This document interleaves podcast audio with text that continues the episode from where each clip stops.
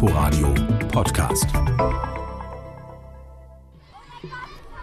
Wandertag, kurz vor den Zeugnissen. Schulklassen pilgern zwischen alten Bahnanlagen, Kinder spielen auf Wiesen, Ältere machen Yoga, schieben Kinderwagen oder sitzen im Café. Alle genießen das Wetter und die maskenlose Zeit. Unter der U-Bahn-Brücke hoppeln Kaninchen. Doch die Idylle ist trügerisch. Spätestens am Abend offenbart der Park seine Schattenseite. Schreien, Grölen, vor allen Dingen auch Musikboxen die ganze Nacht. Was vor Corona schon da war, ist jetzt unerträglich, sagt Viktoria Reinhardt. Seit drei Jahren wohnt sie mit Familie direkt vor dem Westpark. Ich habe auch äh, Drogenkonsum jede Menge hier bei uns vor dem Haus schon beobachtet. Es geht um Vandalismus, es geht um Randale, die hier gemacht wird, aber es geht eben auch um diese Lautstärkenbelastung. Es ist ein wahnsinnig vielschichtiges Problem. Davon betroffen Altmieter in der Nähe der Möckernstraße, aber vor allem neue Bewohner von Möckernkiez am Ostpark und Flottwillstraße im Westen. Gestresste Nachbarn teilen ihr Leid in sozialen Netzwerken. Es ist 2.40 Uhr.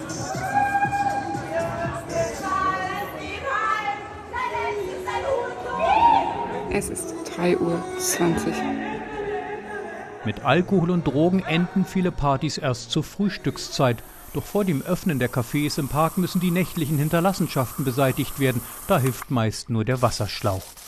Die Notdurft, also in jeder Hinsicht. Und es ist in der Tat so, dass manchmal schon üble Gerüche aufsteigen und wir sind absolut hilflos, was hier passiert. Günter Müller, Betreiber des Tor 1 am Ende der Ladestraße des Technikmuseums. Seit fünf Jahren versorgt er die friedlichen Parkbesucher tagsüber mit Kaffee und Kuchen und abends mit Bier, Wein und Snacks. Doch der Spaß am Servieren ist ihm vergangen. Es gibt einige Punkte, die eine Katastrophe sind. Und das hat sich gerade in den letzten anderthalb Jahren sehr geändert. Die Beschaulichkeit ist einem Remi-Demi gewichen und einer Atmosphäre des Ballermann.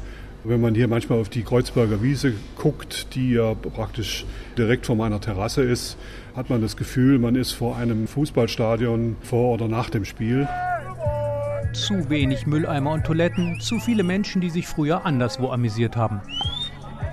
Es gibt quasi keine Brachen mehr. Und jetzt sind sozusagen die Parks die Partyorte geworden. Ja? Und das ist aber eine Überforderung für die Parks. Matthias Bauer ist fast jeden Tag hier. Er liebt den Park trotz Fehlentwicklung. Darüber schreibt er in seinem Gleisdreieck-Blog. Nachts äh, läuft es eben aus dem Ruder. Ja? Da fehlt dann irgendwie die soziale Kontrolle und dann gibt es eben die Scherben. Also ich habe es mal miterlebt hier auf diesem Platz, dass dann mit Flaschen äh, geworfen wurde, so eine Art Zielwerfen auf irgendwelche Kegel, die da standen. Also die Scherben waren Teil des Stils.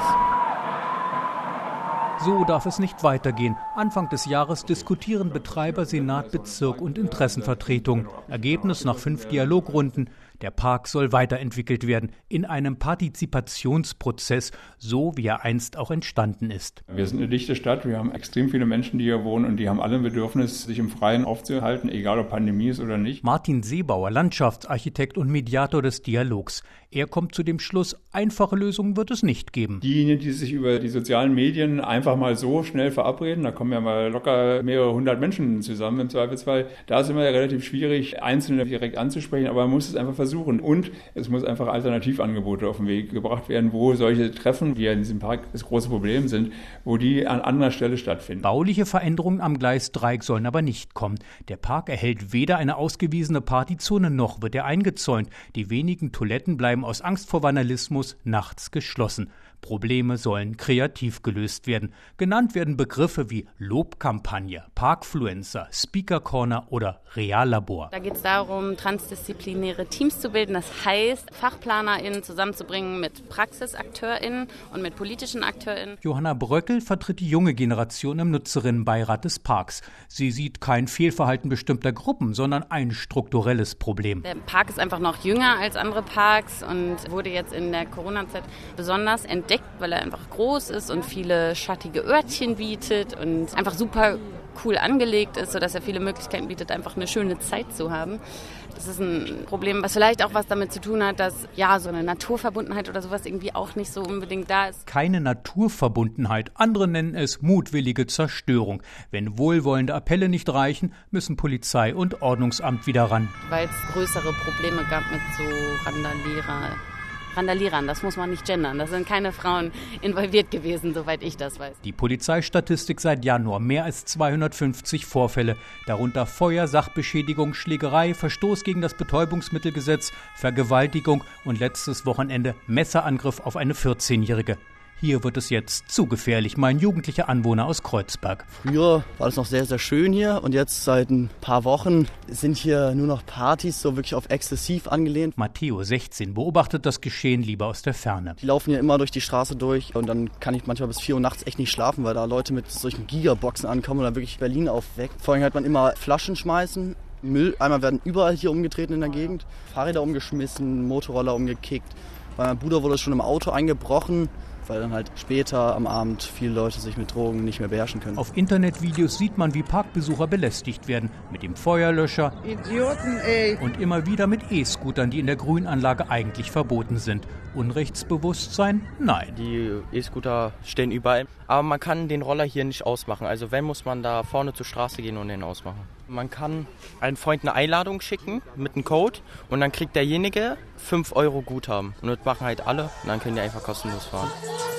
Roller, Müll, Lärm. Wichtige Regeln werden weiterhin ignoriert, vor allem nachts. Ist der Parkdialog schon gescheitert? Nein, das kann man so nicht sagen. Die Maßnahmen sind ja auch gerade jetzt erst in der Umsetzung und das ist als gesamtgesellschaftliche Herausforderung zu sehen. Hanna Gruber von der landeseigenen Grün Berlin GmbH. Sie managt den Park am Gleisdreieck und hofft noch immer auf ein gutes Ende, aber nicht ohne die Staatsmacht. Die ordnungsrechtliche Hoheit liegt beim Bezirk, das heißt dem Ordnungsamt und am Wochenende sowie in den Nachtstunden bei der Polizei.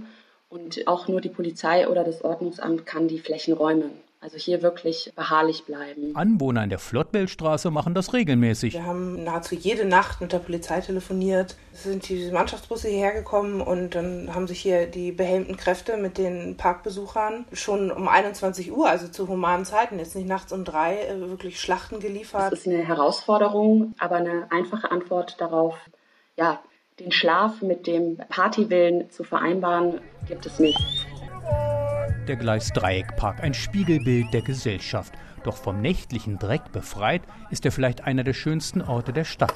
Jugendliche mit Kunststücken auf der Skateranlage, Fußballfans fröhlich beim Public Viewing und auch von den Abiturienten beim Bierball auf der Wiese geht keine Gefahr aus. Man merkt schon, dass die Polizei manchmal hier ist, aber nicht wegen uns. Man will halt einfach eine gute Zeit haben und dann sowas zu sehen ist halt einfach nur asozial. Vielleicht gibt es ja weniger Ärger, wenn sich friedliche Menschen im Park länger aufhalten. Darauf setzt Johanna Bröckel. Mit Akkulampe im Rucksack fährt sie abends zu den Sportanlagen. Sie sorgt für mehr Licht beim Tischtennis und im Fußballkäfig. Ich lasse jetzt einfach zwei hier. Das ist jetzt so ein bisschen mein Wohnzimmer geworden.